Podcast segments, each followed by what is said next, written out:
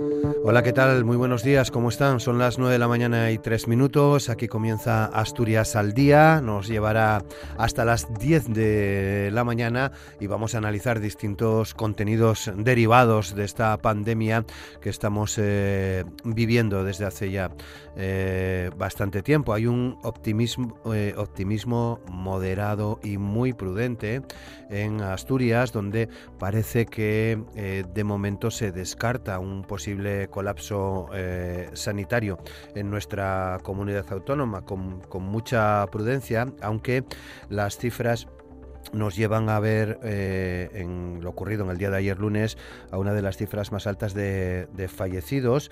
Eh, en Asturias se igualaba esa peor cifra, eh, fallecieron 10 personas a pesar de una reducción de los contagios. El gobierno central busca fórmulas para organizar, para exigir el aislamiento a las personas asintomáticas. Así comenzamos el programa de hoy en el que también Queremos hablar de otros asuntos. El Gobierno ha decidido prorrogar dos semanas más el estado de alarma por el coronavirus, posiblemente hasta el 26 de abril, y eh, parece que está preparando más prórrogas, pero los sectores no, es, no esenciales que se paralizaron hasta el, están paralizados hasta el día 9 de abril podrán volver a trabajar la próxima semana porque el decreto que ordenaba esta hibernación de la economía en principio no se va a prorrogar. La idea del Gobierno es volver después de Semana Santa al confinamiento que había antes de esta semana esto es, con la economía bajo mínimos, pero algunos sectores como la eh, industria y la construcción funcionando con medidas de seguridad. Por otra parte, el Ejecutivo necesita la aprobación del Parlamento para cualquier prolongación del estado de alarma. Es probable que el asunto se trate esta misma semana, en concreto el próximo jueves, en el Congreso de los Diputados. El líder del Partido Popular, Pablo Casado, ha avanzado que su eh, partido, ante esta segunda prórroga del estado de alarma hasta el día 26 de abril, la aprobará siempre que sea sin más limitaciones ni a los movimientos ni a las actividades e-, económicas que las del primer decreto que reguló las eh, primeras dos semanas de confinamiento. Vox, por su parte, ha rechazado apoyar la prórroga mientras el Gobierno no dimita. Lo que parece que no apoyará el Partido Popular es la iniciativa del Gobierno de reeditar los denominados pactos de la Moncloa. Pablo Casado considera que la oferta, que la iniciativa es un señuelo para un cambio de régimen en España La líder de Ciudadanos, Inés Arrimadas, ha pedido que el Gobierno apruebe una propuesta para reeditar esos pactos que pueda eh, debatirse ya esta misma semana, también en el pleno del próximo jueves.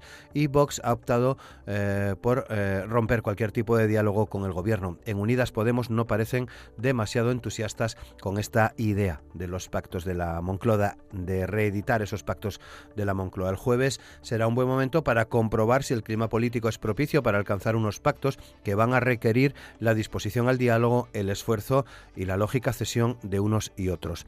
Hoy los ministros de Economía y Finanzas de los 27 se enfrentan a una nueva reunión del Eurogrupo que va a intentar restañar esas heridas entre países del norte y del sur, pero cuyo resultado se prevé incierto. Ni se espera que salgan los eurobonos ni la creación del fondo propuesto por Francia para sufragar la reconstrucción, tal y como había propuesto la canciller alemana Angela Merkel, el Fondo de Rescate Europeo, el conocido MEDE, actuará como cortafuegos al poner a disposición de todos los países de la zona euro hasta 240.000 millones de euros en préstamos de una línea ya existente pero que nunca fue utilizada. Según los cálculos de Berlín, Italia podría recibir hasta 39.000 millones y España hasta los 28.000. La propuesta del Eurogrupo se completará según eh, fuentes comunitarias. Ayer estuvo con nosotros en el programa, como saben, Jonás Fernández, el eurodiputado eh, socialista, para hablar de eh, los momentos previos a esta reunión del Eurogrupo eh, eh, lo dicho, con 200.000 millones en créditos procedentes del, del BEI y otros 100.000 millones para garantizar que los sistemas nacionales de empleo puedan financiar mecanismos eh, para la suspensión temporal de puestos de, trabajo como los ERTE. Son asuntos que ya dejamos sobre la mesa de Asturias al día. Hoy están con nosotros como es habitual, a través del teléfono, habitual en estos días me refiero, Alejandro Canga, economista y presidente de Cauce del Nalón, Mino García, alcalde de Morcín de Izquierda Unida, Ramón García Cañal, ex senador del Partido Popular, y José Luis Alperi, eh, secretario general del SOMA, FITA UGT, ya saben también, con Amor Argüelles en el control de sonido. Aquí comienza Asturias al Día, con Roberto Pato. Alejandro Canga, ¿qué tal? ¿Cómo estás? Muy buenos días. buenos días. ¿Cómo, cómo, ¿Cómo han sido estos últimos días de cuarentena? Bueno, pues eh, haciendo lo que toca. los, los días son aceptables. Hay mm. tiempo para leer, clasificar, ordenar, escuchar música, hacer la declaración de la renta, ver cine, eh, contestar WhatsApp. ¿eh? Bueno, la pena es tener la limitación de la libertad de cada uno, de no poder desplazarse y no poder hacer pues salidas al monte o caminatas diarias. Bueno, pero eso es pero, pero es aceptable, se lleva aceptablemente.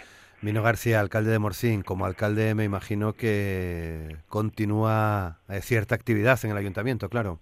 Hola, buenos días. Bueno, sí, eh, no, mucha. La verdad que intentamos eh, presencialmente lo menos posible, pero bueno, sí, sí tenemos alguna que otra necesidad de las personas y sobre todo, bueno, tenemos que, que seguir trabajando en los servicios básicos, ¿no? Por lo tanto, bueno, eh, yo en este caso eh, la verdad que, que, posiblemente lo pueda llevar mejor que alguno de vosotros, sobre todo porque, bueno, te permite, ¿no?, el poder salir en algún momento y también eso alivia, ¿no? Desde luego. Ramón García Cañal, ¿qué tal, Ramón? ¿Cómo estás? bueno, bien, bien, dentro de lo que son estas cosas del confinamiento, que a veces, bueno, uno siente la tentación, ¿no?, de, de, de salir, aunque ahí, ahí no habría nada que hacer más que pasear o dar una vuelta por ahí, porque prácticamente, salvo las tiendas de alimentación, farmacias y pocas cosas más, están abiertas, con lo cual ni se puede salir a tomar un café ni nada, pero bueno, eh, rellenando el tiempo con, con actividad, la verdad es que el día eh, se me hace corto, no, no llega ese momento de que uno diga que ahora qué es lo que tengo que hacer ahora, que no, no hay nada, no, pues oye, he buscado actividad de sobra y el resto de la familia yo creo que está también en esas condiciones, ¿no? soportándolo bien. Y luego, bueno, como todos los días a las 8 de la tarde, pues algo, pues a dar esos aplausos que de agradecimiento a la gente que desde la sanidad, ejército, policías, eh, cuerpos de seguridad, eh, empleados de, de, comercios que están abiertos, pues yo creo que, que tenemos que dar para, para reforzar eh, esa solidaridad que creo que estamos demostrando la inmensa mayoría de los españoles. Y, claro, la ópera. También escucho algo de ópera, sí, aprovecho a, algunos podcasts de, de, de de temas de estos, pues sí, sí los estoy, sí lo estoy escuchando. La música, evidentemente, mientras estoy haciendo otras cosas, estoy escuchándola habitualmente con cascos para no molestar al resto de la familia, porque si cada uno pone su música, esto sería un caos, vamos, a, a volumen sería un caos. Y José Luis Alperi, ¿qué tal Alperi? ¿Cómo estás? Buenos Hola, días. buenos días. Buenos días, bien. Lo primero, bueno, pues encantado de escucharos a todos y escucharos bien, que da, da gusto. Y, y, bueno, en la parte eh, particular que nos toca, pues bueno, lo que se refiere a la familia bien, como bueno, como todos, ¿no? Un poco intentando eh, ponernos unos horarios más o menos eh, diarios que, que permitan que, que, bueno que tengamos cierta normalidad dentro de lo que es el confinamiento y bueno pues luego con, con, cierta actividad sindical no no la que nos gustaría no la que bueno pues eh, pensamos o deberíamos estar estar haciendo pero bueno pues al fin y al cabo sí con cierta actividad sindical porque bueno hay como todos sabéis hay actividades que que siguen que siguen trabajando y hay otras actividades en las que bueno pues a pesar de no trabajar también hay una serie de cuestiones que que tenemos que atender, pero bueno, en este momento como todos coincidimos, yo creo, la prioridad es la salud con lo que en lo que respecta a, esa, a ese ámbito bien y ya te digo, alegrándome que también que, todos estéis bien y escuchándoos una vez más. Muy bien, bueno, pues son las 9 y 12 minutos. Ponemos la vista ya en el próximo jueves, jueves santo, por cierto, donde parece más que probable que se convoque un pleno en el, en el Congreso donde el Gobierno, entre otras medidas, eh, eh, plantee la posibilidad de alargar este confinamiento hasta el próximo 26 de, de abril. Eh, Alejandro.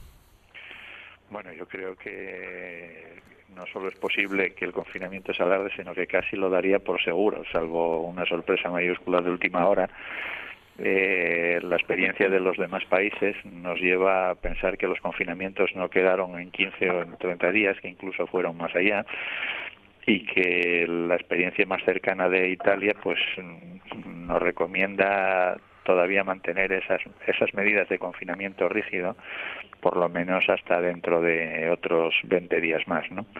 de todas formas si, si atendemos por ejemplo a expertos mundiales y parece ser que Corea fueron los que mejor enfocaron todo este tema porque ya vienen de, de tres digamos tres epidemias que les afectaron a ellos más directamente tanto el COVID-1 como el del cerdo como el MERS en los tres, en, desde el 2003 para acá. Entonces ellos ya están más preparados ya tuvieron una capacidad de reacción más rápida y ya tenían incluso geolocalizaciones previstas que, aquí todavía no se hicieron, ¿no? Entonces yo creo que sí va a seguir hasta el día 26, que incluso mmm, si se prolongase después, que podría ser, pues aunque no se prolongase, seguiría habiendo serias restricciones, imposibilidad de congregar grupos numerosos, eh, la obligatoriedad de medidas personales como la geolocalización de que hablaba y que en Corea dio resultado, la puesta de mascarillas obligatorias que, por ejemplo, en, Checoslo en Chequia y en y en Corea son obligatorias totalmente. Entonces, no lo sé. Eh, yo creo que sí se va a prolongar hasta el 26 y que no prolongarse más allá del 26 seguiría habiendo medidas restrictivas todavía para mayo y para junio. Uh -huh.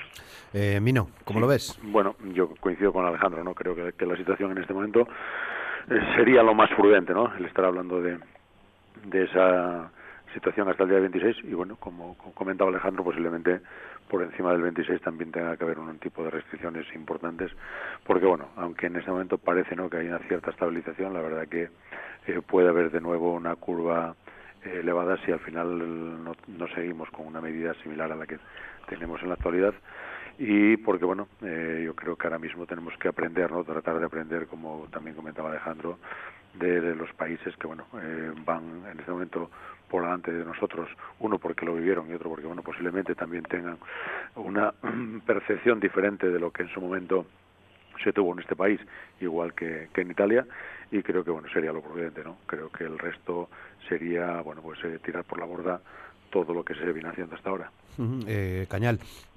Bueno, desde el Partido Popular ya se ha anunciado, ¿no? Que se apoyará este este alargamiento hasta el 26 de abril de, del estado de alarma en España, yo creo que dentro de unas medidas que yo creo que son de responsabilidad para todos, ¿no?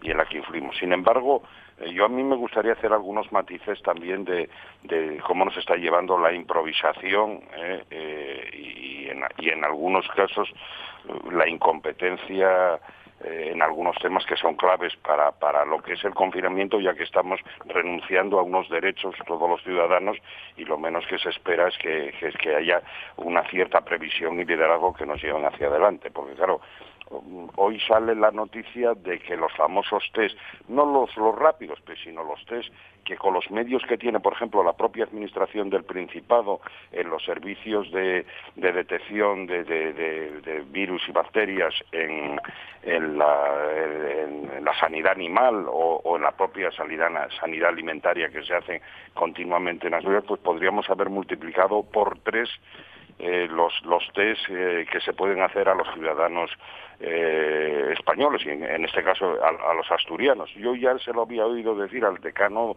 a mi decano en este caso, que soy químico de, Químicas Nacional, en varios programas de radio y televisión a lo largo de estos días que decía, ¿cómo no se está utilizando los medios que, que se tienen para aumentar el número de los test que se pueden realizar y los análisis que se pueden realizar a los ciudadanos? Pues bueno, nos hemos enterado pues como un mes después y los van a poner en práctica a partir de ahora. Se hablaba de que en Asturias, por ejemplo, se estaban se hacen unos 700 eh, diarios y que se podía multiplicar eh, por tres esta capacidad. Pues bueno, eh, lo de ya no quiero decir nada lo de las mascarillas, ¿no? las contradicciones, en fin. Al margen de que desde luego el Partido Popular va a dar el seguir dando el apoyo a este gobierno para que se alargue el confinamiento de los ciudadanos, porque además creemos que es positivo, sin embargo lo que no podemos estar olvidando es las muchísimas cosas que se han hecho mal a lo largo de este, estos dos, tres últimos meses. Eh, Alperi.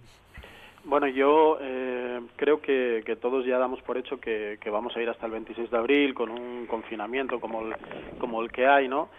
Y bueno, eh, también quizá a partir de la, de la próxima semana eh, nos pondremos ya a, ver cómo se suaviza ese confinamiento, ¿no? Yo estoy seguro que, que se suaviza, seguramente se suavizará ese confinamiento y iremos, bueno, pues eh, poco a poco enfocando a, hacia un, no, no, no sé si decir normalización, ¿no? Pero sí quizás una, eh, no, sí, vamos a decir normalización de, de la vida, de la vida habitual, ¿no? Eh, sí que estoy, estoy también, yo creo que, que la mayoría de la sociedad lo tiene, lo tiene interiorizado, ¿no? Que, hemos, eh, bueno, pues hecho un sacrificio grande, hemos hecho un sacrificio importante y que depende de cómo abordemos o, no nos precipitemos en, en, todo este proceso, vayamos a, a salir de, esta situación, ¿no? a salir con éxito. Yo, evidentemente, no tengo los conocimientos ni epidemiológicos, ni, ni médicos, ni siquiera químicos para analizar alguna de las cuestiones que, que se puedan poner en marcha.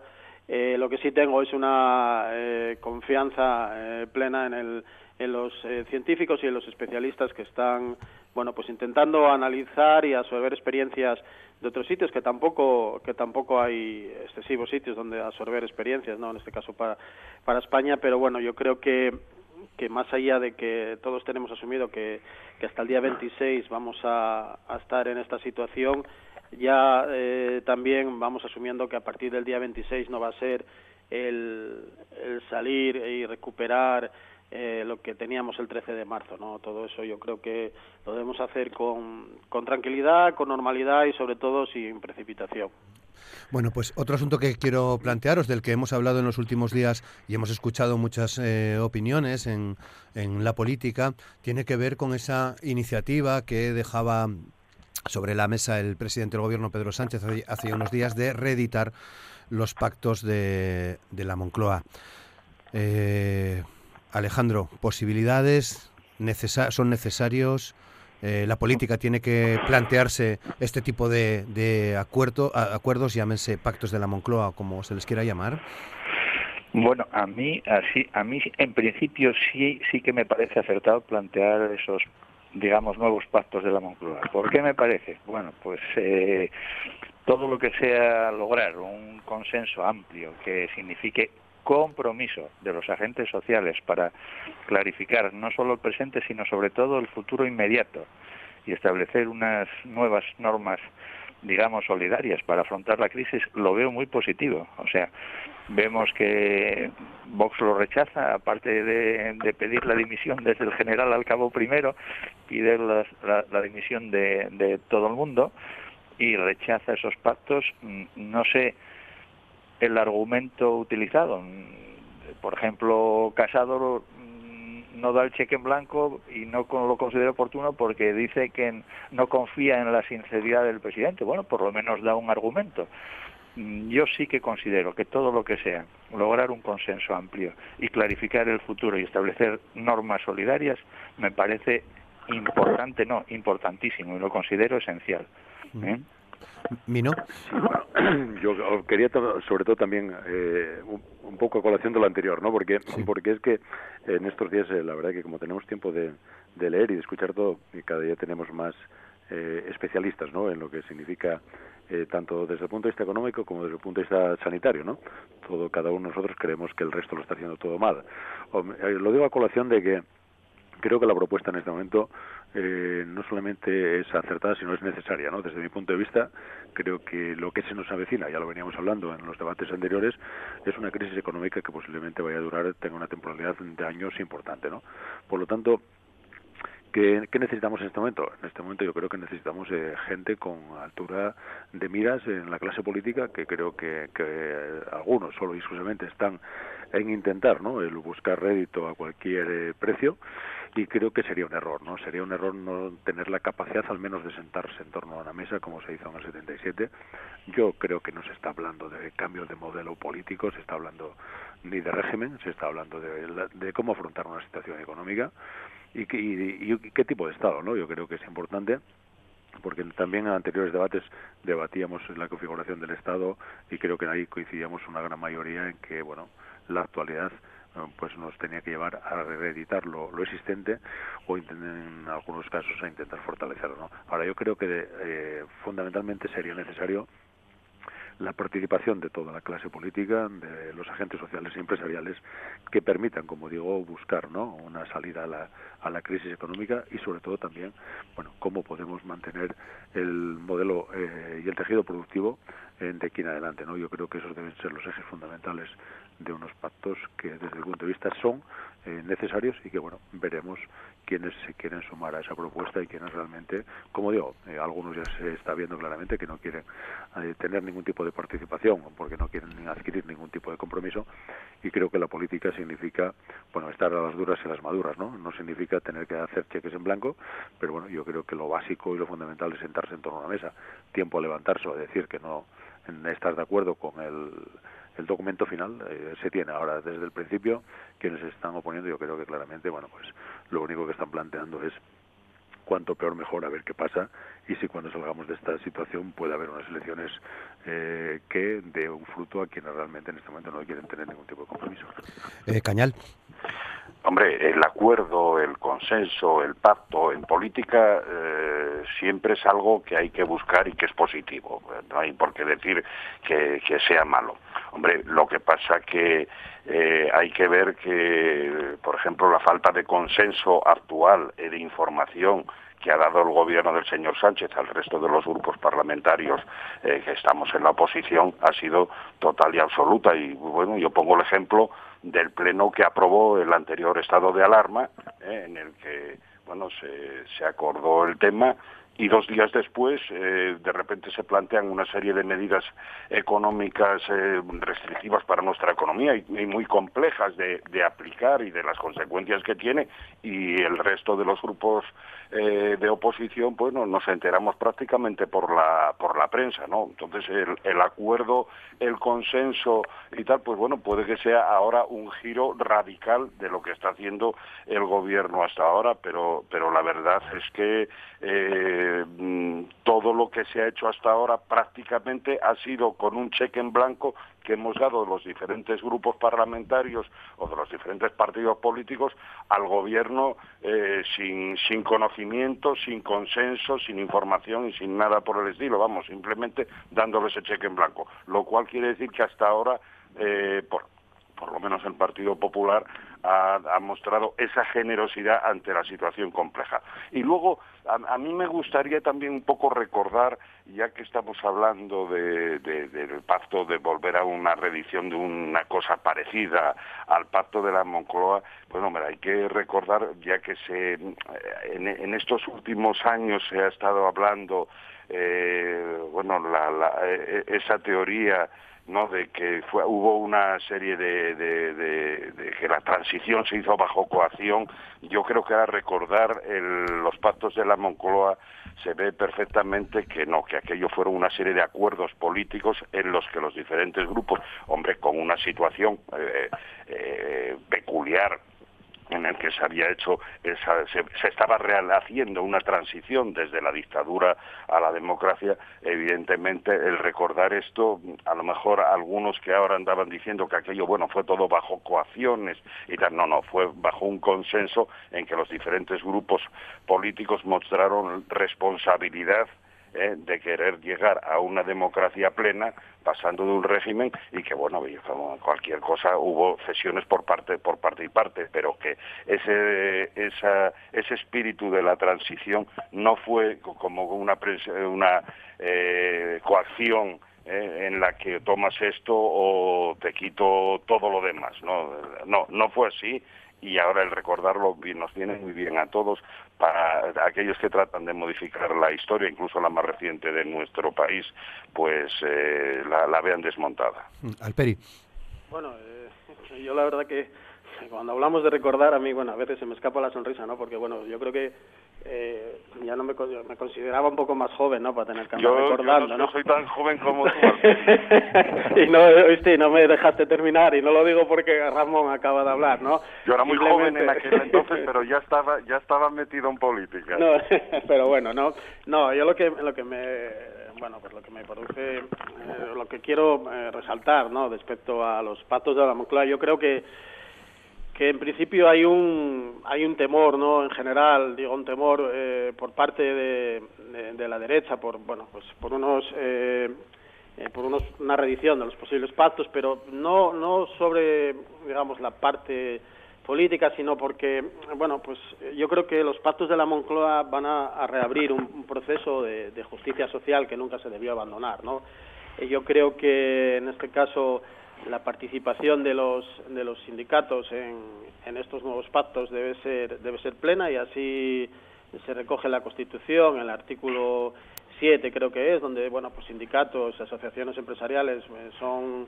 organismos básicos en el, en el sistema político y, sujetos a relevancia constitucional y por tanto yo creo que, que esos que esos pactos puede ser una herramienta a explorar, puede ser una herramienta a tener en cuenta y, deben pasar eh, lo que a los trabajadores eh, se refiere por pues un, por un cambio en la legislación laboral no decía al principio que estamos eh, sindicalmente mm, ocupados en cuestiones que no nos gustaría y, eso es consecuencia bueno pues de una legislación laboral que ahora se ve bastante lesiva no para los trabajadores que siempre hemos venido reivindicando y se lo hemos dicho a este gobierno y lo vamos a seguir haciendo no que, que la legislación laboral debe adaptarse a, los trabajadores y a la realidad de, la sociedad. Y, también bueno pues que debemos recuperar la, justicia social en esos posibles pactos no pero decía que, recordando y, viendo un poco leyendo durante todo este tiempo porque claro cuando uno lee los pactos de la Moncloa pues, pues vamos a sentir curiosidad y vamos a ver qué, qué es eso no y bueno uno cuando se da cuenta que el, fundador del Partido Popular, en este caso Manuel Fraga, no firmó los pactos de la Moncloa en el ámbito político, firmó, no, no, suscribió el acuerdo económico, que no una parte de los políticos. no, no, se, es lo que iba a decir, se suscribió el acuerdo económico, evidentemente, pero se negó a ratificar el pacto político, ¿no? Entonces, cuando hay una parte de la derecha que, bueno, pues habla de los pactos de, de la Moncloa y los recuerda y y habla del año 1977, yo quiero recordar también que el Partido Popular no fue uno de los artífices de los pactos de 1977 y cuestiones como como la regulación y despenalización de la expedición de los anticonceptivos, la libertad de reunión o la libertad de prensa no formaron parte del ideario del Partido Popular, en aquel momento. ¿no? Hombre, no, no, no digas esas cosas al Peri que unos meses después se aprobaba la Constitución. bueno, hombre, estamos hablando de los pactos de la Moncloa, Ramón, no te preocupes, que yo, yo no leo hasta el punto y coma, hablo de los pactos de la Moncloa. Afortunadamente posterior a posteriori. No, dejando caer algunas cosas. No, hombre, quiero decir que. Luego le contestas, eh, Ramón, no te preocupes. No estoy diciendo, yo creo que no estoy diciendo ninguna mentira y además me lo acabas de decir. El Partido Popular se negó a ratificar el pacto político en el año 77 con los pactos de la Moncloa. Afortunadamente, a posteriori, bueno, pues se recondujo la, la posición y yo creo que es un poco también, y es a donde iba, lo que va a pasar ahora, ¿no? Yo creo que Pablo Casado eh, tenía una opinión antes de que hablase Aznar, tiene otra opinión después de que hablase Aznar, aconsejado y también eh, por FAES, y yo creo que al final se buscará, si es que los pactos de la Moncloa los hay que firmar, se buscará un equilibrio de posiciones y sobre todo eh, se buscará el, el, bien, el bien general que yo creo que no tengo ninguna duda que todos los grupos o prácticamente todos los grupos parlamentarios tienen eh, alturas de mirar y, saben estar a la altura de la situación. Bueno, pues eh, Ramón y luego Mino y, Alejandro. Sí, para recordar, hombre, cuáles eran aquellos desacuerdos políticos que en líneas generales estaban eh, prácticamente todos asumidos. Hombre, pues era el partido de, en aquella, lo que era Alianza Popular. Estamos hablando de la UCD. Hoy día yo creo que el Partido Popular es heredero de, gran parte de la UCD y de, y de Alianza Popular de aquel entonces, ¿no? En una política hacia el centro que se fue eh, caminando a lo largo de, estos últimos 40 años pero mm, eh, en, definitiva, al margen de esas discrepancias, fundamentalmente era lo que luego también se tuvo con la Constitución, que se votó a favor de la Constitución, pero discrepando con el título octavo de la Constitución. Eh, el problema está en que, bueno, el Partido Popular no tendría pacto o miedo de, la, con la responsabilidad del Partido Comunista de aquel entonces o del Partido Socialista o la que demostraron todos llegando a esos acuerdos con sus diferencias y con sus cesiones por parte y parte, ¿no? Pero, hombre, mm, ¿cuál es el problema que vemos actualmente? No es la misma situación, y lo podemos ver en estos días. No es lo mismo eh, los nacionalistas eh, fundamentalmente catalanes, pero los vascos en la situación actual, y lo podemos ver en estos días con, con el tema del ejército cuando va a poner los hospitales de campaña y resulta que se encuentra con, con oposición del gobierno autonómico catalán o cuando está por las calles del País Vasco y hay caceroladas de, la población. No es lo mismo esa, esa, esos partidos políticos de la responsabilidad que tenían aquellos otros en el año 77. Por tanto, pues hombre, con, con esas circunstancias hay que tenerlas en cuenta y por eso la, la prevención o bueno o, un partido que hoy está en el gobierno y que digamos que va contra el régimen constitucional del 77 y lo dice y lo ha dicho por activa y por pasiva a lo largo de estos muchos años. Ya sé que hay gente dentro de, Unidas Podemos eh, del Partido Comunista de aquel entonces que lo, lo tienen claro y lo tuvieron claro pero no la mayoría de los máximos dirigentes actuales de Unidas Podemos eh, que no se han cansado de decir que van a tratar de modificar y, transformar el actual régimen democrático eh, que nos hemos dado los españoles eh, desde el año 77 hasta aquí. Mino. Sí, bueno, vamos a ver, menos mal que, que Ramón, como ya sabía que iba detrás de él, eh, ya, ya, ya, ya, nos excluía. ¿eh? sí, ya, lo, ya lo advertía, exactamente. Y, y, los de ahora. porque bueno, yo creo que, a ver, hombre, yo creo que, que en este momento, digo, por, por quitar un poco de hierro, ¿no? Eh, a una situación complicada como la que tenemos, a ver, yo, yo me gustaría sobre todo eh, destacar tres o cuatro puntos, ¿no? En principio, María, yo creo que ahora mismo, a eh, ¿dónde, ¿dónde radica el problema para no, para no intentar tener un consenso? Porque creo que era la situación del 77 era mucho más complicada aún que la actual, aunque en este momento tenemos una pandemia que nos afecta pues desde el punto de vista sanitario, desde el punto de vista eh, económico, ¿no?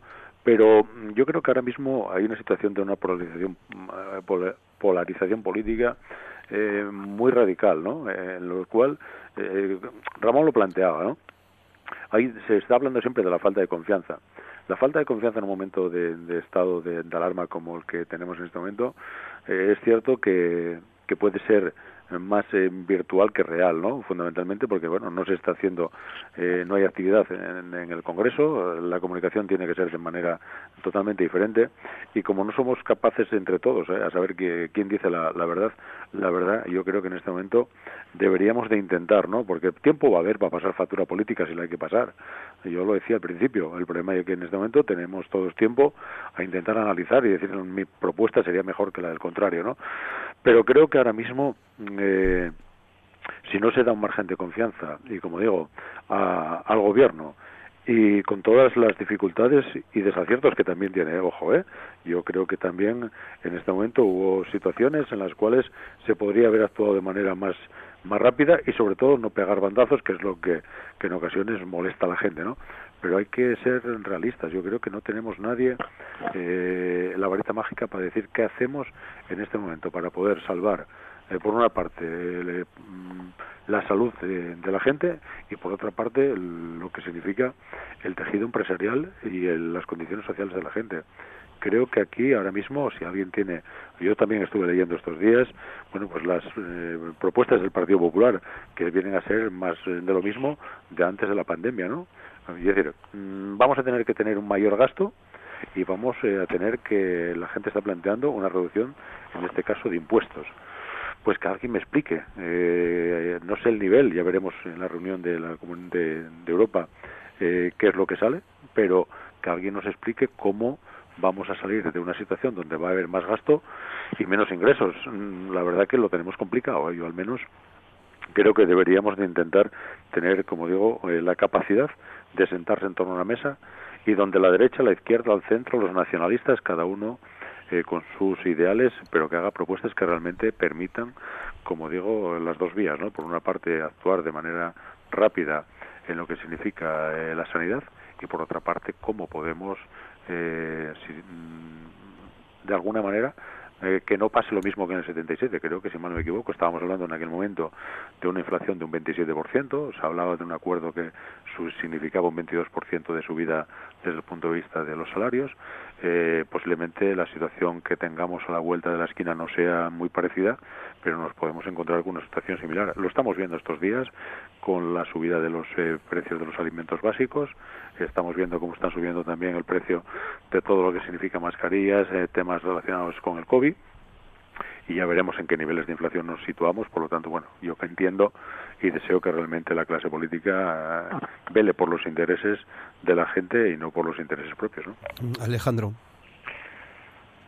Bueno, yo, yo sigo considerando que son necesarios, que la situación es excepcional y que, por tanto, la necesidad de consenso, de consenso es eh, imprescindible. El consenso es imprescindible. Yo admito dudas en la confianza del PP, pues por, por, lo mismo que comentaba Ramón antes. Y yo, desde luego, mm, quien tiene la responsabilidad de la gestión es el Ejecutivo, es el Gobierno, y por tanto, bueno, puedes tener confianza en él o no, y más o menos confianza. De ahí a decir que eso va a suponer una falta de control al gobierno o hablar de cambio de régimen, eso ya me parece paranoico. O sea, no, la falta de qué tiene que ver el consenso para que después haya control parlamentario.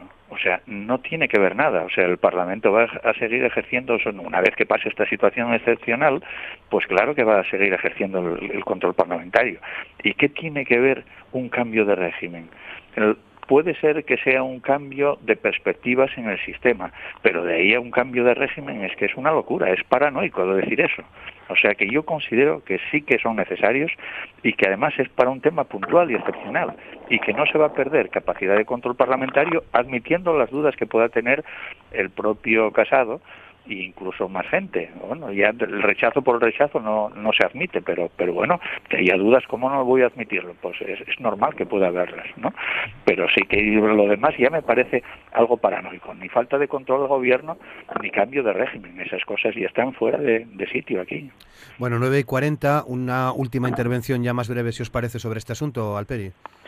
Bueno, yo creo que lo que decía, ¿no? Lo, los pactos de la Moncloa deben explorarse. Yo creo que no hay que, obviar o rechazar eh, ninguna posibilidad de, de avance, ¿no? Porque realmente lo que tenemos que hacer eh, una vez eh, superada la crisis sanitaria, es, es avanzar con solvencia. Yo creo que no debe no debe rechazarse ni dejar de explorarse ninguna de las vías de, de avance, de consenso que, que pueda haber. evidentemente, en este caso, yo creo que la participación más allá de, los grupos políticos que tengan representación en el Congreso de los Diputados, es una, un elemento eh, a tener en cuenta como positivo, la, la participación de las comunidades autónomas como como el gobierno ha, propuesto y la parte que, que, nos toca y que comentaba antes, yo creo que las organizaciones sindicales eh, también eh, tenemos un papel y las organizaciones empresariales hay un papel que, que desarrollar en, en, esos pactos de la Moncloa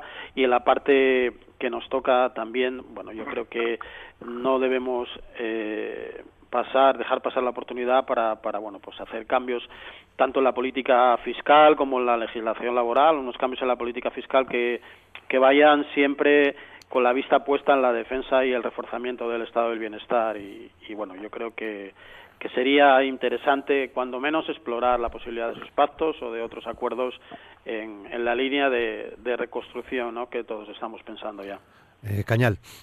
Eh, voy a puntualizar alguna cosa. Vamos, en cuanto a la dificultad del consenso actualmente respecto al anterior, que yo hablé de la responsabilidad de aquellos grupos políticos que cedieron en su momento, oye, a lo mejor eh, se consigue fácilmente en, en, estos momentos o podría llegarse a acuerdos en estos momentos de un pacto parecido, ¿no? De, tal. Pero en cuanto al cambio de régimen no es eso, eh, es que en ese en ese consenso en el que tienen que participar las diferentes fuerzas políticas y yo marco la diferencia respecto a lo que había en el año 77 o cómo se comportaron en el año 77, claro, es que los socios del actual gobierno los que apoyan al actual gobierno y que lo respaldan para que esté ahí, que son desde Unidas Podemos, eh, Esquerra Republicana de Cataluña, eh, PNV, Bildu, su situación, su, su interés en mantener este régimen es mínimo.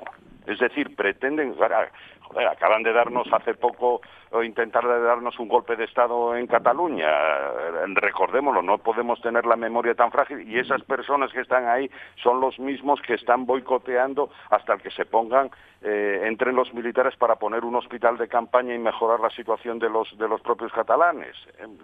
Eh, estamos, por eso digo que la dificultad del consenso está ahí y ese, esa es la prueba. No en que aquellos partidos dieron pruebas suficientes para llegar a acuerdos, eh, a grandes acuerdos eh, en aquel momento. Mm, en este momento mm, el, el régimen o lo que debería de estar al margen ya, pues yo creo que el sistema democrático nuestro actual, el 90% o el 75-80% de la población española están de acuerdo con él, creemos que tenemos que mantenerlo, este régimen de libertades, de democracia parlamentaria eh, liberal, de acuerdo con, con, el, con, con el resto de las de las eh, eh democracias europeas, pues no todo el mundo de los que están apoyando al actual gobierno y están dentro del gobierno eh, quieren mantener eso, por eso las reticencias que del Partido Popular al respecto. Eh, Mino. Sí, la verdad que, Ramón, yo creo que tenéis una obsesión, ¿no? Tenéis una obsesión dentro del PP, pero, pero de tres pares de narices, ¿eh? Muy gorda. Muy gorda, la verdad.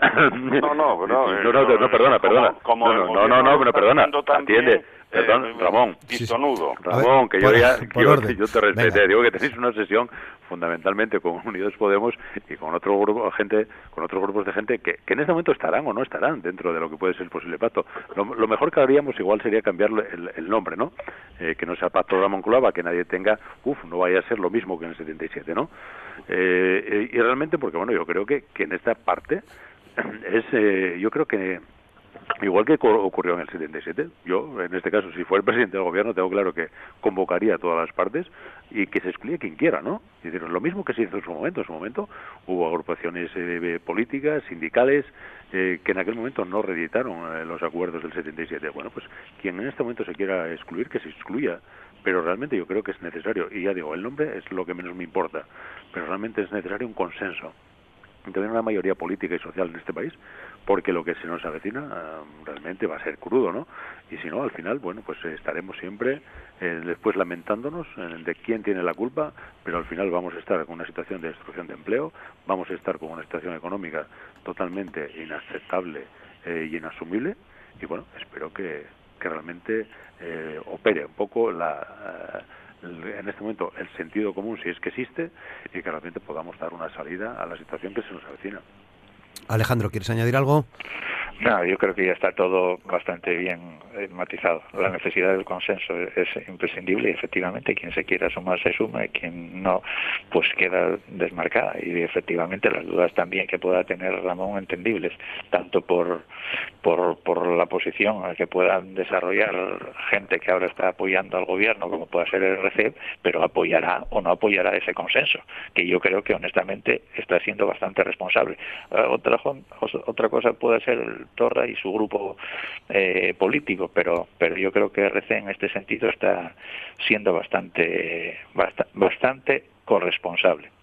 Bueno, 9 y 46. Eh, eh, perdón, RC ha presentado en estos días en el Senado una proposición no de ley, vamos, contra directamente contra la Constitución. No me acuerdo ahora exactamente el nombre que lleva, pero pero no no me parece a mí que baje. Ah, bueno, eh, vamos que, esté bajando que esté bajando el nivel el nivel de presión política al respecto sobre sobre otros temas y el consenso de acuerdo oiga hemos aprobado dos eh, estados de alarma ya en el Congreso sin, prácticamente con la dando un cheque en blanco al gobierno ¿eh?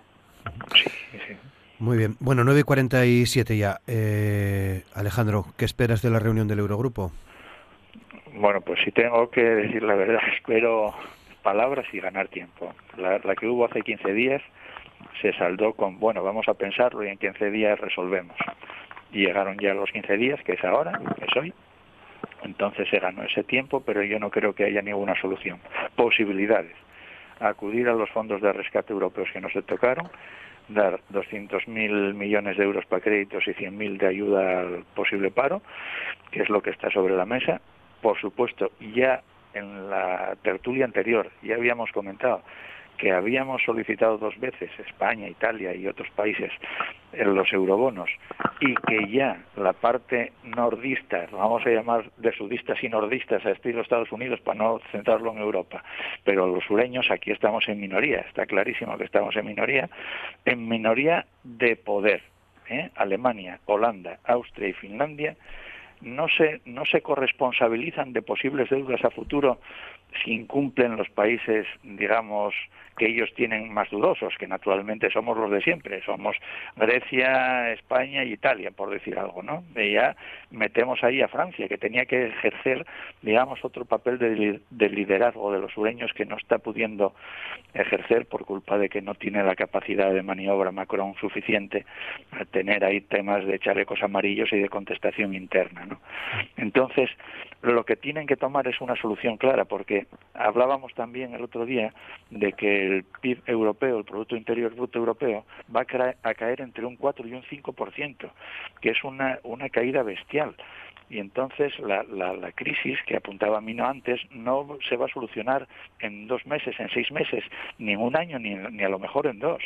Y entonces no sé si son necesarios los eurobonos, la corresponsabilización de los del norte. Los del sur lo proponen porque ven que no tienen a lo mejor capacidad para en solitario hacer frente a posibles fallos en los pagos posteriores. ¿no?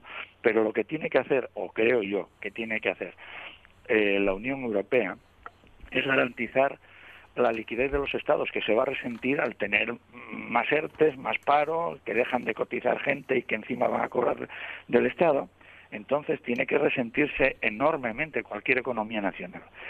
Si no se frena esos gaps de liquidez con créditos al 0%, con carencia de bastantes años, que pueden ser dos o tres, y con un muy largo plazo para devolverlos, no hay nada que hacer. No sé si tienen que ser eurobonos, pero sí tiene que ser una política de este estilo, si es que queremos corresponsabilizarnos todos de la salida de la crisis económica. Ya no estoy hablando de la sanitaria, porque esto se va a alargar tranquilamente. Antes de, junio, la sanitaria no se va a resolver, ni mucho menos. Y la económica pues va a tardar un año, dos o tres. Eh, Mino. Sí, coincido plenamente con Alejandro, ¿no? Además estos temas los domina mucho más que mucho más que yo sin ningún tipo de duda, Pero bueno, yo creo que aquí lo que está en eh, lo que viene a demostrar en este momento qué concepción de Europa algunos queríamos y que realmente cuál es la realidad, ¿no? Eh, cuando no existe conflicto, eh, todos somos muy buenos en el marco de Europa. Eh, no tenemos ningún tipo de problema, hay buen ambiente, pero cuando llega la situación económica se demuestra que cada uno vela por sus propios intereses, ¿no? Por lo tanto, la concepción en este momento que, que yo entiendo de la Europa que debería de ser no se está dando y esto nos lleva en más de una ocasión a plantear realmente lo que significa el Parlamento y el Consejo Europeo. ¿no? Yo creo que, que ahí es el, gran talón de Aquiles que tenemos y en el cual bueno pues estamos viendo que cuanto hay que dar una respuesta, en este caso, eh, desde el punto de vista económico, realmente siguen primando los intereses de aquellos poderosos que realmente bueno siguen manejando a su entorno, eh, a su antojo, perdón, lo que significa en este momento la Unión. Eh, Ramón. El análisis que hizo Alejandro, la verdad es que lo dejó muy muy claro y, notorio ¿no? de lo que pasa. Lo que pasa es que, bueno, las negociaciones económicas en la Unión Europea eh, siempre son igual, ¿no? Sobre todo cuando se trata de que hay que aportar dinero y ese dinero lo tienen que poner o, avalar eh, unos estados en favor de otros y bueno, pues eh, siempre se han producido estas tensiones y son complicadas eh, pero bueno, también tenemos algunos datos positivos, ¿no? Por ejemplo, yo leía ayer, preparando un poco esta, esta tertulia, que el director del mecanismo económico de estabilidad eh, ha anunciado que dispone de 410.000 millones de euros y tal para las ayudas a los estados de diferente tipo tal bueno eh, pues eh, esperemos que hoy mm, se habiliten algunas de estas situaciones que son complicadas porque lo necesitamos sobre todo los países que estamos más afectados. Pero al final pues, todos van,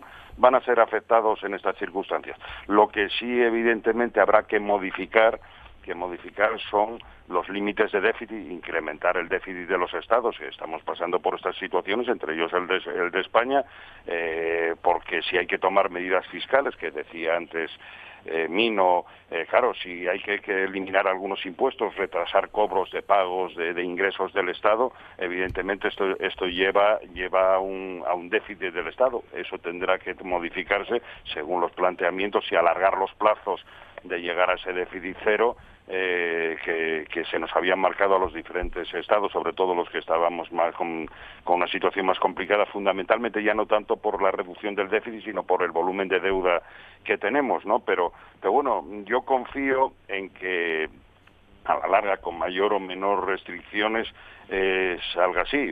Nos ha dado un ejemplo eh, Trump en, en cuanto a la economía, en el apoyo a la economía del país, que ha puesto eh, dos billones eh, de, me parece al cambio, dos billones de, euros, no de los billones americanos que son menos, sino de los de los billones de verdad que, contabilizamos en España para la, economía norteamericana, ¿no? Ya los han anunciado, no sé cómo lo harán ni de dónde los sacarán, pero pero pero ahí sí en Estados Unidos se han puesto inmediatamente al loro para tratar de resolver esto. Yo tengo confianza en que la Unión Europea de la que hemos obtenido los españoles muchísimas ventajas a lo largo de estos, de estos años de pertenencia a la misma en la que hemos sido receptores de, muchos muchos miles de millones de euros anualmente para nuestra economía pues que, se arregle porque al final la solidaridad mm, con mayor o menor grado seguro que seguro que se produce.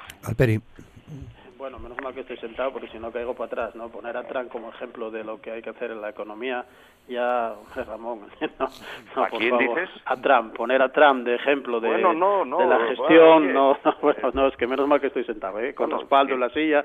Si no, no llega al 3% de paro que hay en Estados Unidos, ¿eh? ¿A que lo firmabas?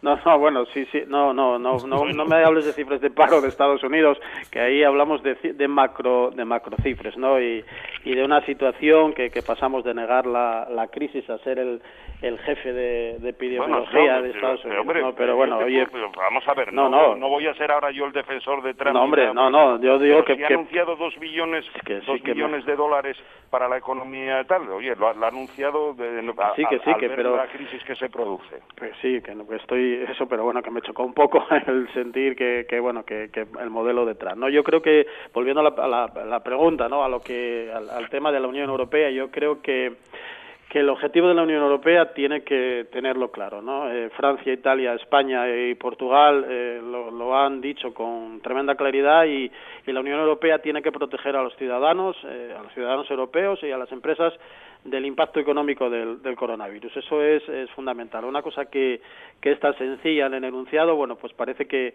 que no es tan fácil en el desarrollo, ¿no? Pero yo creo que que hoy, bueno, no se va a llegar eh, muy lejos, ojalá me equivoque, ¿no? Pero la reunión de hoy no se va a llegar muy lejos, tampoco saldrán eh, grandes medidas de, de, ella, ¿no? Pero yo creo que, y ahí sí que, bueno, pues lo comentaba Ramón, ¿no? Hay una serie de, de euros, ¿no? De, préstamos en una línea que bueno pues ya existía y que, que no se había utilizado, que, que se puede poner en marcha. Está el, Fondo de Rescate Europeo, el MEDE, que, que bueno puede en este momento hacer de un poco de, cortafuegos, ¿no? Y puede eh, inyectar en un momento dado eh, dinero tanto a Italia como, como a España, incluso a Francia. El Banco Europeo de Inversiones también está poniendo en marcha créditos y y bueno, sobre todo hay otra línea que yo creo que también es importante, interesante y que es hasta casi me atrevo a decir urgente, ¿no? Que es eh, unos 100.000 millones de euros, si no recuerdo mal, que se, bueno, pues que deben ponerse ya a disposición de los países para garantizar los sistemas nacionales de empleo. ¿no? Hay varios mecanismos de, de regulación de empleo que se han puesto en marcha, en este caso en España, ERTES, que, que pueden eh, bueno, pues hacer un, puente ¿no? en la situación en la que nos encontramos y, y lanzar una, una ayuda a, trabajadores y a empresas en este momento y, y por ahí esa línea de, de movimiento de como digo de creo que de 100.000 millones de euros pueden pueden también ponerse a disposición no es cierto que la, las velocidades eh, son distintas la velocidad de la Unión Europea y la velocidad de los países y de la sociedad eh, que están sufriendo eh, la pandemia son distintas y lamentablemente en eso no, no podremos cambiar nada. ¿no? Yo confío en que eh, Alemania eh, y el presidente del Bundesbank, y creo que hay en una entrevista en el país algo apunta, ¿no? cambien y se den cuenta de que la, la Unión Europea se está eh, también jugando eh, mucho en esta, en esta partida. Yo creo que no puede haber ese, esa diferenciación ya, no norte y sur eh, como tradicionalmente había, sino Alemania y socios, eh, digamos, más al norte y países con un potencial ya importante, ¿no? Como decía, de, Francia, España, Portugal, Italia, que están en una situación de, crisis sanitaria importante, ¿no? Por tanto, yo lo que lo que espero de hoy es que, que se empiecen a tomar algunas medidas eh, que apunten la, la buena dirección de la Unión Europea pero tampoco grandes eh, grandes anuncios que, que, parezca o que de, eh, induzca a pensar que se ha resuelto todo. Muy bien, veremos a ver qué a ver qué ocurre en cualquier caso y seguro que tenemos oportunidad de comentarlo también aquí en Asturias al día. Hoy lo dejamos ya, son las 9 y 58, ya no nos queda más tiempo para abordar otros temas. José Luis Alperi, muchas gracias, cuídate. Muchas gracias a todos, cuidaros y como digo, encantaros de encantado de que de veros bien, que sigáis bien y bueno, pues deseando también poder, aunque sea a un metro y medio de distancia, estar en el estudio. Ramón García Cañal, muchas gracias también, cuídate, por supuesto. Gracias y buenos días y buen confinamiento para todos. Mino García, muchas gracias, cuídate también, alcalde, buenos días. Muchas salud para todos. Y Alejandro Canga, muchas gracias también por pues estar con nosotros. Gracias a vosotros y encantado de compartir con vosotros esta hora. Y cuídate. como siempre, amigos. Cuídate también. Muchas gracias a todos ustedes. Ya saben, mañana volvemos a las 9 de la mañana, Asturias al día, en RPA, en la radio pública. Hasta mañana. Les esperamos. Muchas gracias.